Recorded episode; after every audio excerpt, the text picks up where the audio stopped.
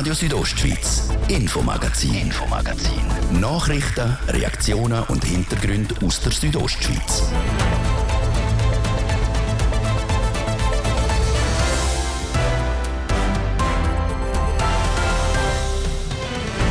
In eineinhalb Wochen wählt der Souverän von St. Moritz der Gemeindevorstand. In dem hat es vier Sitze, fast doppelt so viele Kandidaten. Wenn einer von diesen vier Sitzen interessant sind bei diesen Wahlen auch wegen der internen Querelen der FDP-Ortspartei. Denn die Anforderungen, die die Arbeitnehmenden und Unternehmen haben, sind im Wandel. Unter anderem gehört Zukunft der flexiblen Arbeitszeitmodell auch bei den Kaderstellen. Das Jobsharing von Führungskräften wird auch als Top-Sharing bezeichnet. Und das Modell wird aktuell bei der Graubündner Kantonalbank getestet. Was hat neben der anderen Branche, vor allem auch die Fitnessbranche, unter den Anti-Corona-Maßnahmen gelitten und heute die neue Realität gleicht nur zum Teil derer wie noch vor Corona? Gemeint Zitzers und seine Turnverein, die zwei sind der perfekte Standort und Organisator der Schweizer Meisterschaften im Nationalturnen vom nächsten Sonntag. Denn draussen in der Natur da fühlt sich auch der Biber wieder Wöhler und Wöhler in Graubünden. Der Biber-Expert schildert, warum der Biber wieder heimisch wird. Und dann noch zum Klassiker in der Schweizer Küche, der Kürbiscreme-Suppe. Die Saison hat angefangen, wir waren auf Besuch auf dem Rüchihof in Trimis bei einer Kürbisexpertin. Das sind Themen heute im Infomagazin auf RSO vom Mittwoch, am 14. September. Im Studio ist der Martin De Plazes. Einen guten Abend. Am 25. September stimmen wir über vier nationale Vorlagen ab, aber auch in einzelnen Bündner Gemeinden kommt es zu Abstimmungen und auch Wahlen. So zum Beispiel in St. Moritz, wo der Gemeindevorstand neu gewählt wird. Wir haben mit unserer RSO Südbünder Reporterin Nadia Guetsch einen Blick für auf den Wahlsonntag gemacht. Das sind sieben Kandidierende für vier Sitze. Konkret außer Martin Berto möchten alle bisherigen wiedergewählt werden. Das ist Regula De Giacomi und der Michael Pfeffli, beide von der FDP, und der Reto Matossi von der GDU. Nadia, du redest vom speziellen Wahlsonntag in St. Moritz. Du redest da sicher von den gewissen Wirren unter einzelnen Politikerinnen und Politikern. Ja, in den letzten Wochen ist es in St. Moritzer Gemeindepolitik alles andere als rund gelaufen. Das, nachdem die beiden bisherigen FDP-Gemeinderäte Priska Anand und Christoph Schlatter bekannt gegeben haben, dass sie sich als Unabhängige für den Gemeindevorstand zur Verfügung stellen. Die beiden ehemaligen FDP-Gemeinderäte stellen sich damit eben direkt gegen die beiden bisherigen FDP-Vorstände, Regula De Giacomi und Michael Pfeffli. Das, obwohl letztere im Besatzerabend vor der Partei offiziell nominiert worden sind. Nadia, wenn zwei streiten, darf sich darum den ein Dritter freuen? Ja, ich glaube, man kann echt vom Theater reden, was diesbezüglich in der letzten Woche in St. Moritz abgegangen ist. Gipfelt haben die internen Parteiquerelen dann mit dem Austritt von der Priska Anand und dem Christoph Schlatter aus der Partei. In Medienmitteilung von der Parteileitung von FDP in Bregalia hat es dann geheißen, dass die beiden gegen Statuten verstoßen haben und darum aus der Partei müssen austreten Nadia, wenn zwei streiten, darf sich darum den ein Dritter freuen? Ja, vielleicht die oder der Dritte, denn mit der Claudia Erni von der Next Generation und dem Gianmarco Tomaschet von der SVP hat der Souverän jedenfalls noch zwei weitere Kandidaten zur Wahl. Die Claudia Erni wirbt mit den beiden Parteilosen Anand und Schlatter, aber auch der Gianmarco Tomaschet hat sich kürzlich am Anlass von diesen drei präsentiert, auch wenn er darauf aber im Leserbrief klargestellt hat, dass er nach wie vor als SVP-Vertreter gilt. Der Wahltag der dauert noch ein paar Tage und die, die gewählt werden die sind schon seit Wochen dran am Weibeln für ihre Stimme. Also die vorher genannten Neuen mit der Priska Anand, dem Christoph Schlatter, der Claudia Erni und dem Gianmarco Tomaschet haben in den letzten Wochen fließig Unterstützung in allen Parteien gesucht und auch gefunden. Sie stehen für eine Politik ein, die nach Lösungen für St. Moritz sucht und dabei die Lösung und nicht die Personen in den Vordergrund stellen. Aber auch die bisherigen, Regula De Giacomi und Michael Pfeffli, haben eine grosse Schar von Unterstützerinnen und Unterstützer für sich können gewinnen. Äh, verschiedene Persönlichkeiten stehen dabei mit ihren Namen für sie ein, machen so auf Plakat Werbung.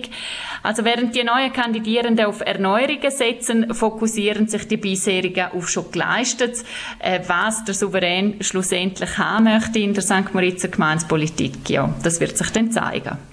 Ob es in St. Moritz zum kompletten Wandel kommt im Gemeinsvorstand oder doch alles zum großen Teil beim Alten bleibt, wir erfahren zum 25. September auch hier auf RSO.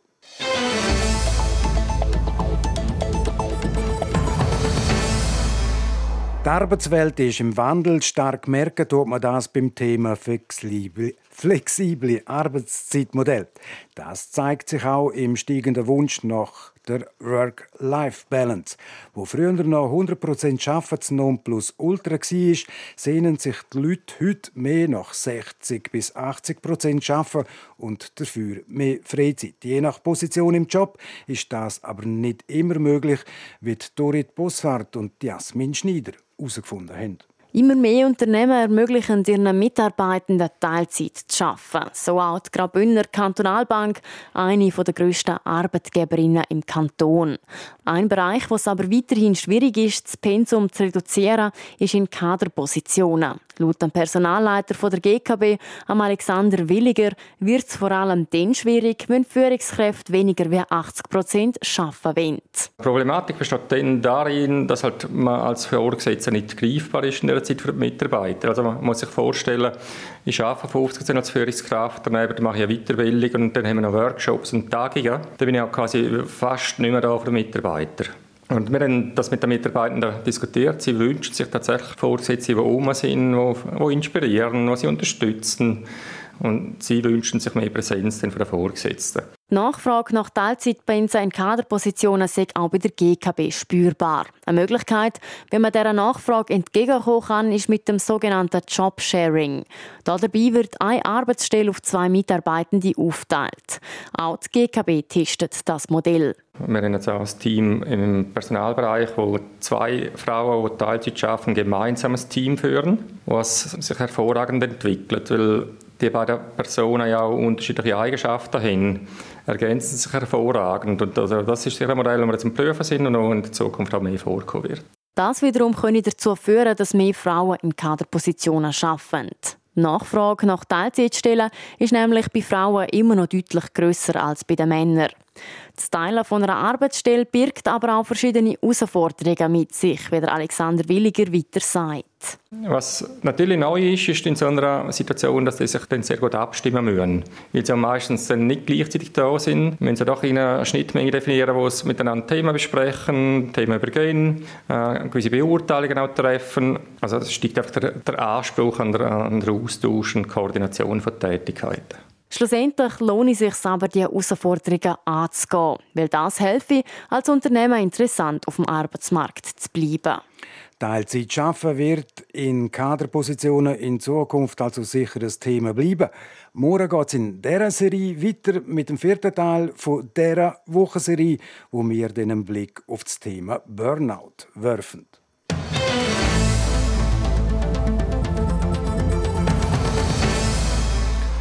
Was hat die Fitnessbranche in der Corona-Krise gelitten? Wie die Restaurants und Läden haben Muckibuden ein paar Monate müssen geschlossen bleiben. Kaum jemand hat in dieser Zeit ein Fitness-Abo abgeschlossen. Und heute, die Realität in der Fitnessbranche ist eine andere als noch vor der Krise. Wie sieht die Realität in Graubünden aus, im Fitness und auch bei den Sport- und Freizeitanlagen? Es berichten Andrea Savadi und Manuela Meuli. Von der Corona-Nebenwirkungen sind nicht alle Fitness- und Sportzentren im Kanton Graubünden gleich schwer betroffen. Bei gewissen Sportanlagen sind die Leute weiterhin fleissig am Trainieren. Trotzdem hat die Pandemie zum Umdenken geführt. Vor allem bei den Fitnesszentren, wo die Leute nicht mehr gut trainieren sind und damit das Abo gekündigt haben. Die Marina Devonshire, sie führt zusammen mit ihrem Mann Fitnessbox in Sils im Domleschk. Sie erinnert sich nur sehr ungern zurück an die Zeit mit den Corona-Massnahmen. Die vielen Änderungen, die hier vorzu gekommen sind, haben wir schon gemerkt, dass das Teilnehmer dort verunsichern. Wir müssen Klassen ganz absägen oder wir haben sogar Teilnehmer beschränken und so und so viel haben wir dürfen reinlassen. Und das hat das Ganze sehr schwierig gemacht. Es sei ihr zum Glück dann aber schnell gelungen, ihr bestehendes Konzept anzupassen. Sie sei beispielsweise auf Online-Kurs umgestiegen und sie hat eine Nische für sich entdeckt. So schafft sie heute mit dem Spital Dusis und ein paar Hebammen zusammen. Das hat der Marina Devonshire trotz dem Kundenverlust während der Pandemie vor allem neue Kundinnen gebracht, nämlich Mamis. Für sie ist Sachen Rückbildung und Training nach der Geburt essentiell, also wirklich sehr wichtig, wenn sie Folgeschäden vermeiden wollen. Darum habe ich mich nachher wirklich spezialisiert, den Mamis eine Möglichkeit zu geben, können online zu trainieren und habe ihnen ein ganzes Online-Programm aufgeschaltet und ausgearbeitet, dass sie das von daheim aus dann wirklich machen Mittlerweile stellt sie langsam aber sicher fest, dass ihre Kundschaft wieder mehr und mehr zurückkommt. Ähnlich ist es auch Marco Schmid gegangen. Er ist Geschäftsleiter vom Fitness und Wellness in Bonaduz. Jetzt hat es wieder ein bisschen angezogen. Ich meine, es ist vor allem bei den älteren Leuten, die sind sehr verunsichert gewesen. Dort habe ich schon das Gefühl, dass sich etwas verändert hat im ganzen Umgang mit Fitness. Dass die Leute dann durch das verunsichert worden sind, weil sie ja gesehen haben, Fitness ist lang zu. Ja, das muss ja unheimlich gefährlich sein. Weniger gefährlich haben das die Kundinnen und Kunden von Patrick Fuhrer empfunden. Er ist Besitzer vom Lalinea Fitness in Chur. Angst in dem Sinn, dass sie wegen dem nicht mehr kommen, habe ich hier nie erlebt. Vielleicht hat man einzelne mal angeschrieben über Facebook und so und so kurz ein bisschen motivieren oder daran erinnern, dass man wieder etwas machen sollte. Aber die meisten sind am ersten Tag, als sie kommen konnten, sind sie wieder auf der Matte gestanden. Und wir sind wieder vom Mitgliederbestand auf der Vor-Corona-Zeit. Wir bleiben gerade Kur. Auch der Besitzer vom Newform Fitness, der Mario Beart, ist vom Mitgliederschwund nicht betroffen. Bei uns ist es einfach so, dass die meisten wirklich mit Freude und grosser Motivation kommen. Und das ist natürlich für uns auch lässig, oder? Kann natürlich nur für uns schwätzen, oder? Wir haben Athleten, die jetzt äh, an äh, Bodybuilding-Meisterschaften teilnehmen. Und die sind natürlich angewiesen auf das Training. Beim Kletterzentrum Appendown in Chur, sagt der Inhaber und Betreiber Paul Senrich, ist das Resultat sehr ausgeglichen. Es hat sowohl Verluste wie auch Neumitglieder gegeben. Er erwähnt speziell, dass während der Corona-Krise das Konzept vom Kletterzentrum weiterentwickelt wurde und so noch stabiler als vor der Corona-Zeit. Trotz all dem findet er, dass die Pandemie für alle Sport- und Freizeitanlagen eine anstrengende und schwierige Zeit war. Das war der Bericht von der Manuela Meuli und Andrea Sabadi.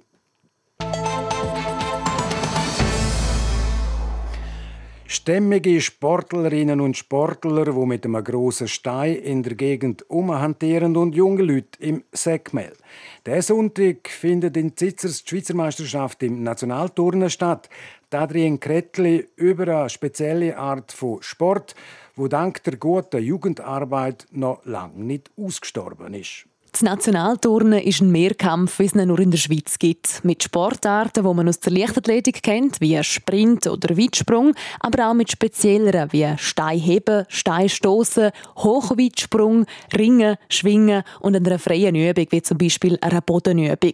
Von denen muss dann jeder Teilnehmer und jede Teilnehmerin sechs Disziplinen bestreiten, je nachdem, wo das eben die Stärken liegen. Sportarten also, wo den Teilnehmenden einiges abverlangen, weiss der Marco Casanova, der Präsident vom Bündner Nationalturnverband. Er spricht zum Beispiel das Steinheben an. Die kleinsten fangen an mit einer 4 Kilo Kugel und die schwersten haben dann 25 äh, Kilo Stein, wo man stehend in die Knie geht und mit einer Hand 25 Hebungen machen dort, mit der linken und mit der rechten Hand zusammenzählt und so viel, wie es dann als Mack gibt es dann auch die Noten dazu. Also es ist sehr streng. Ein toughes Programm also für die Athletinnen und Athleten. Der Marco Casanova ist nicht nur der Präsident vom Bündner Nationalturnverband, er ist gleichzeitig auch der OK-Präsident OK der Schweizer Meisterschaft im Nationalturnen, wo diesen Sonntag dann in Zitzers stattfindet. Nervosität wird nicht nur bei den Sportlerinnen und Sportlern immer ein bisschen grösser, sondern auch bei ihm. Ich würde ja lügen, wenn ich sehr tief entspannt bin. Ich bin schon sehr angespannt, äh, kann aber sicher auf ein sehr gutes Team zurückgreifen, wo das äh, sehr gut managen tun und im Griff haben. Eigentlich hätte die Schweizer Meisterschaft in Meienfeld stattfinden. Das ist auch der Trainingsort mit einer perfekten Infrastruktur für Sportlerinnen und Sportler. Aber eben nur für sie und nicht für so ein grosses Event im Allgemeinen. Wir hätten die aber auf, der Wiese draussen zu viel bauliche Massnahmen machen müssen, sprich äh, mit einer kleinen Tribüne und alles zusammen. Und dann habe ich gedacht, ja, es ist ein bisschen schwierig. Und dann, äh, ich bin von Zitzers, bin draußen im Feld bei der äh, Hallebad das anschauen gegangen und habe gesagt, ja, also besser können wir es nicht haben. Es steht schon der große Teil. Und so haben wir mit Zitzers eben nicht nur aus sportlicher Sicht, sondern auch für die Zuschauerinnen und Zuschauer das perfekte Gesamtpaket. Neben den rund 300 Sportlerinnen und Sportlern aus der ganzen Schweiz rechnet Marco Casanova bei gutem Wetter mit bis zu 600 Zuschauern. Für eine Schweizer Meisterschaft eigentlich nicht so viel. Vor allem nicht, wenn man beispielsweise noch die Bilder vom eidgenössischen Schwing- und Elblerfest im Kopf hat, wo vor ein mehr als zwei Wochen im Prattelen war. Mehrere hunderttausend Besucherinnen und Besucher sind dort schauen gegangen. Ein Beweis, dass der Nationalsport Schwingen in den letzten Jahren einen regelrechten Boom erlebt hat. So prominent ist das Nationalturnen mit dem Steinheben oder dem Hochweitsprung eben dann doch wieder nicht. Es ist aber gelebte Kultur und darum nie altmodisch. Es ist äh, zeitgemäß in dem Sinn, dass es äh, erstmal eine Tradition ist. Es ist äh, zeitgemäß ist eigentlich immer alles, was Tradition ist. Und man sollte man eben auch pflegen. Und äh, ja, also es wird auch noch eine Weile so weitergehen mit dem Nationalturnen, dass man das auch pflegen sollte. Und wir haben ein paar ganz grosse Hochburgen in der Schweiz drin. Und solange die bestehen, geht das auch noch weiter. Die nächste Generation von Nationalturnerinnen und Turner stehe nämlich schon auf der Matte. Unter anderem zu verdanken sagt das einem neuen technischen Leiter. Das ist der Lukas Roth, ist ein Thurgauer. Und er hat einen riesengroßen Elan und äh, ist im Prättigau hin ein bisschen hinter die Kinder gegangen, dass man die motivieren kann. Und mittlerweile haben wir 14 Stück, die jetzt äh, wieder neu dabei sind. Und das macht einen riesen Spass. Jetzt hoffen wir, dass das noch ein bisschen anheben tut, dass wir einen Haufen aufs Mal haben. Ein paar von ihnen werden diesen Sonntag auch bei der Schweizer Meisterschaft im Nationalturnen dabei sein. Insgesamt treten dort 21 Sportlerinnen und Sportler vom Bündner Nationalturnverband an.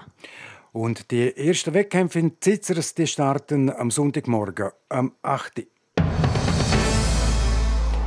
Ihr losen das Infomagazin auf Radio Südostschweiz. Wir unterbrechen kurz für die Werbung, die Wetterprognose und der Verkehr. Sale bei Mediamarkt. Profitiere bis zum 30.09. von den besten Angeboten auf Top-Produkte. Online und im Markt. Mediamarkt. Wie für mich gemacht. Umwelt liegt uns am Herzen. Darum wird der Speck jetzt in Papier verpackt. Und für kurze Zeit gibt es zu jedem Abo ein 100% recyceltes Badtuch gratis dazu. Im Wert von 39 Franken. Jetzt verschenken auf spick.ch. Also haben Sie das Wichtigste vom Tag noch nie gesehen. Rondo. Rondo. Die Infostunde auf TV Südostschweiz bringt Ihnen die neuesten Nachrichten, spannende Hintergrundinformationen, abwechslungsreiche Talks und die aktuellsten Wetterprognosen. Moderiert aus immer wechselnden Ortschaften, direkt in Ihres Wohnzimmer. Schalten Sie auch heute Abend wieder ein. Rondo. Rondo. Vom Montag bis Freitag ab 1 Minute vor 6 Nur auf TV Südostschweiz.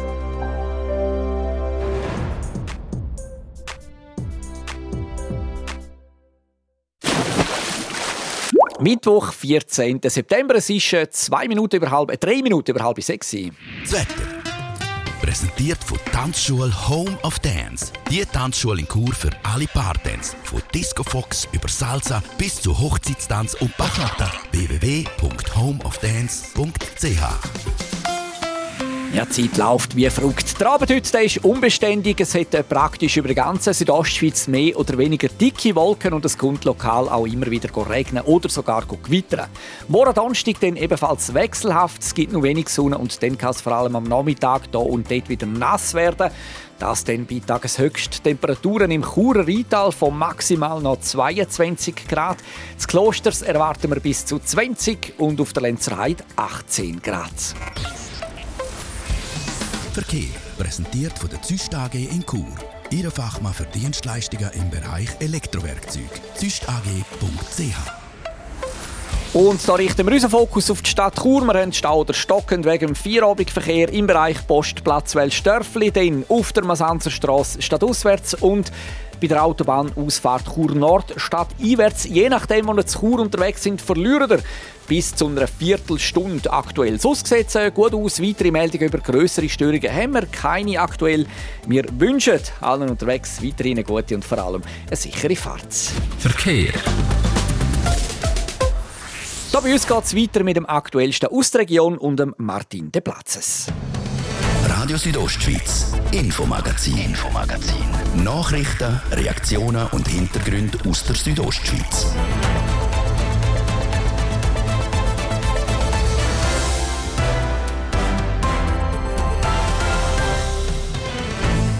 Präzis 24,5 Minuten vor dem 6 auf RSO jetzt die Themen. Es scheint im Wiederwohlsein in der Natur in Graubünden die Rede ist vom Biber und von der Tierwelt in Koche bzw. zuerst noch in der Garten. Die Kürbissaison die hat angefangen. Wir sind auf Besuch bei einer Kürbisexpertin in Trimis. Er ist braun, hat einen breiten, flachen Schwanz und große Zähne zum Knagen, der Biber. Lange Zeit ist er im Kanton Graubünden ausgestorben und erst vor ein paar Jahren wieder in den Kanton zurückgekommen.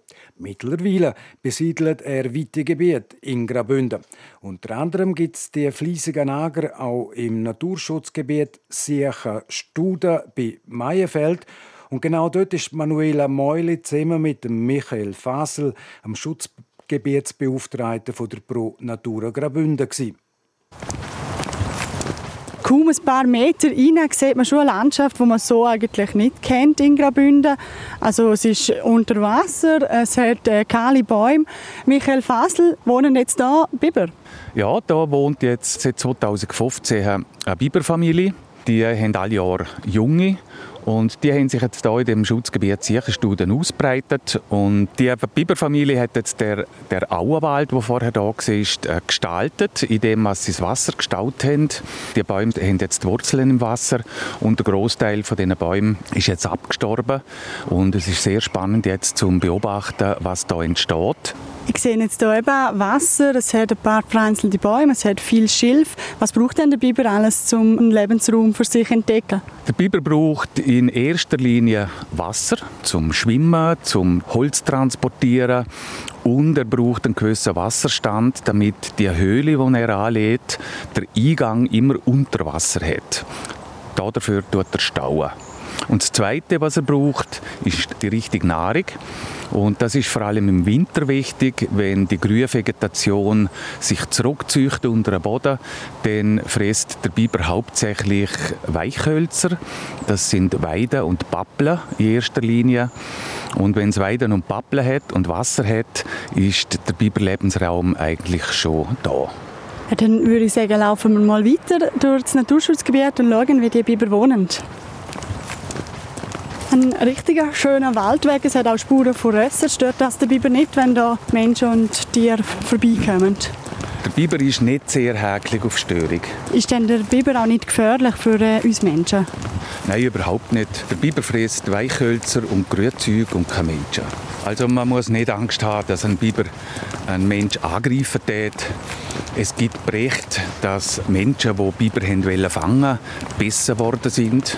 In dem Sinn sehe sich niemand einen Biber nähern, aber der Biber hat kein Interesse, um den Menschen angreifen. Jetzt sind wir eben hier in dem Refugium der Biber unterwegs. Gesehen haben wir jetzt noch keinen. Wie wahrscheinlich ist es, dass man einen Biber antrifft? Der Biber ist hauptsächlich nachtaktiv. Das heißt, der Tag durch hockt er in seinem Bau, schläft, hat, macht Feldpflege, kuschelt mit den anderen Familienmitgliedern umeinander und, und verbringt den Tag in seinem Erdbau drin. In der Dämmerung kommt er etwa die raus. Also Bibersachen ist sehr selten. Da ist so ein Überlauf von dem See da. Dass, wenn, wenn einmal viel Wasser kommt, dann kann das Wasser da in den Wald laufen und da versickern. Der Überlauf tut er all zu. Dort macht er all einen, so einen Damm. Also Wasserteile tut der Biber definitiv nicht gerne. Er, er will das Wasser da behalten. Und, und dort überall, wo Wasser wegfließt, macht er einen Damm damit er da sein, sein Gebiet hat, wo er schwimmen kann. Er ist ein guter, hervorragender Schwimmer, aber ein schlechter Läufer mit seinen, mit seinen kurzen Watschelfüßen äh, ist er nicht sehr beweglich auf Land. Aber im Wasser ist er äh, so beweglich fast wie ein Fisch. Dann kann man eigentlich sagen, er tut sein Wasserreich vergrößern, damit er sich besser fortbewegen kann. Genau so ist es, ja. Da sieht man jetzt eben so einen Biberbau und er staut ja wirklich fast das ganze Wasser, oben ein rechter Fluss und unten nur noch so ein kleines Rinnsal. Ja, wir sehen hier einen ganz massiven Biberdamm, gegen zwei Meter hoch, also riesig groß und vielleicht etwa fünf, sechs Meter lang. Und das Holz hat er schön gemütlich daher geflößt und innerhalb von Haufen echt mit Holz und Schlamm der Damm baut. Und man sieht, er ist relativ dicht. Wenn Sie den Damm abbrechen wollen, muss Sie einen Backer haben. Das bringt man mit Handgeräten nicht weg. Dann könnte man jetzt abschließend sagen, eben, der Biber hat sich hier in Graubünden wirklich ein Heimatli gemacht, vor allem jetzt auch hier in Meierfeld und kann und tut da überleben. Ja, der Biber ist ein guter Wanderer und ein guter Pionier über die Jahre. Und innerhalb von zehn Jahren haben es Biber geschafft, das ganze Rital bis hinterst in Vordere und in Hinterrhein zu besiedeln. Also sie haben 90 Kilometer in zehn Jahren besiedelt. Ist denn die Besiedlung jetzt sozusagen fertig oder die Population wird so gerne noch steigen? Also es ist denkbar, dass der Biber Täler besiedelt, wo das Wasserregime und die Weichhölzer so vorhanden sind, dass er sich ernähren kann und dort wohnen kann. Die Besiedlung von Graubünden ist sicher noch nicht abgeschlossen. Das also Prognose vom Biber-Experten Michael Fasel. Über die Ausbreitung vom Biber im Alperital hat er übrigens auch ein Buch geschrieben, der Titel Der Rückkehrer.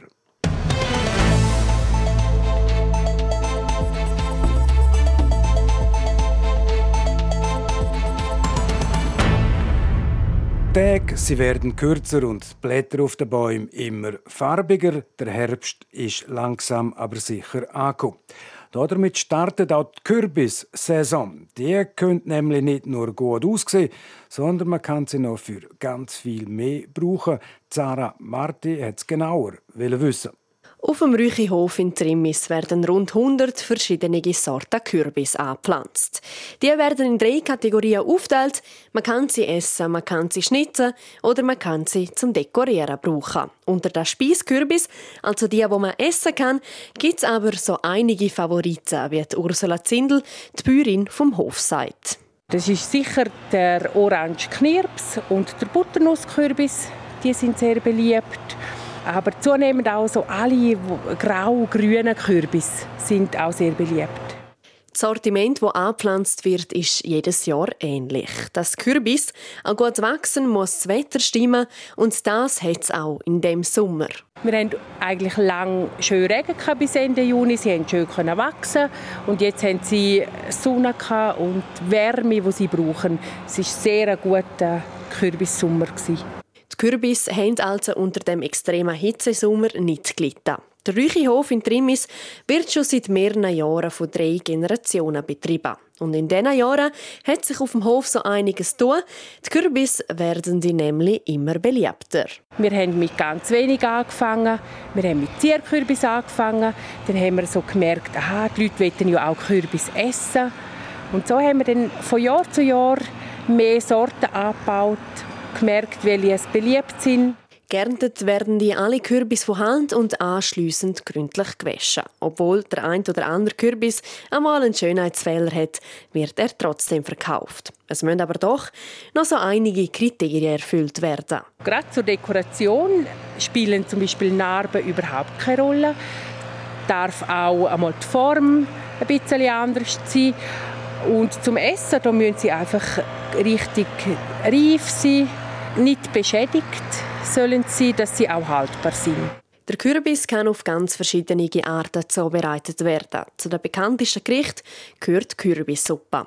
Ursula Zindel hat aber noch ganz andere Ideen, wie man den Kürbis verwerten kann, ob salzig oder auch süß. Ich zum Beispiel ganz gerne Ofengemüse, Kürbis in Schnitz, gut würzen, mit Öl bepinseln und im Ofen backen. Es gibt auch ganz gute Küchen aus, aus dem Kürbis.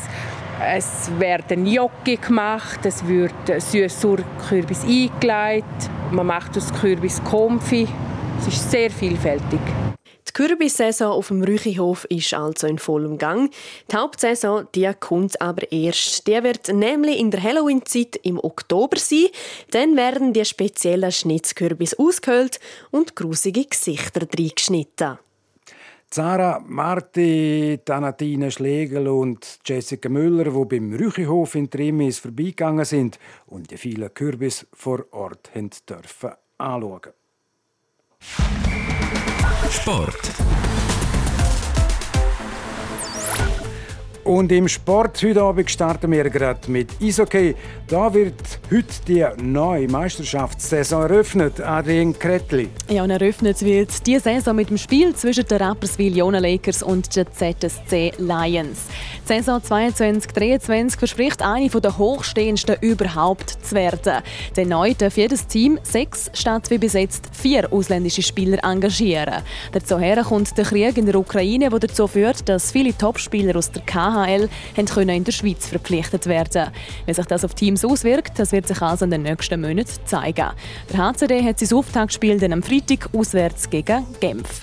Und vom Schweizer Hockey zum internationalen Fußball.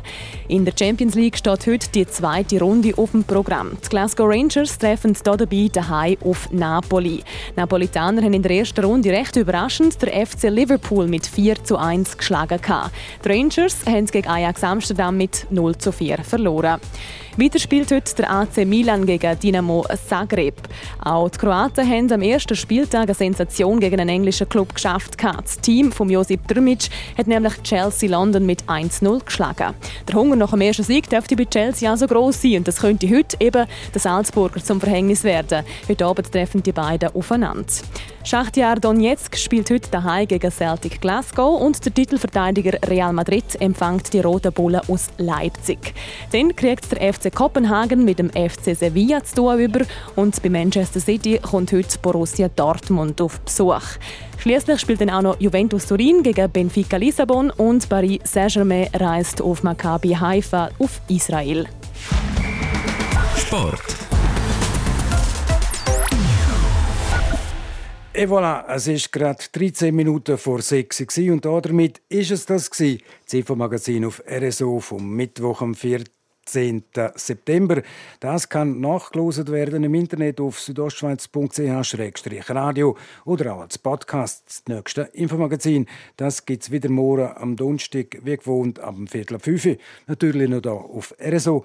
Ein Mikrofon sagt für heute auf Wiederhören der Martin De Blates. Guten Abend, Docken. Radio Südostschweiz, Infomagazin, Infomagazin. Nachrichten, Reaktionen und Hintergründe aus der Südostschweiz.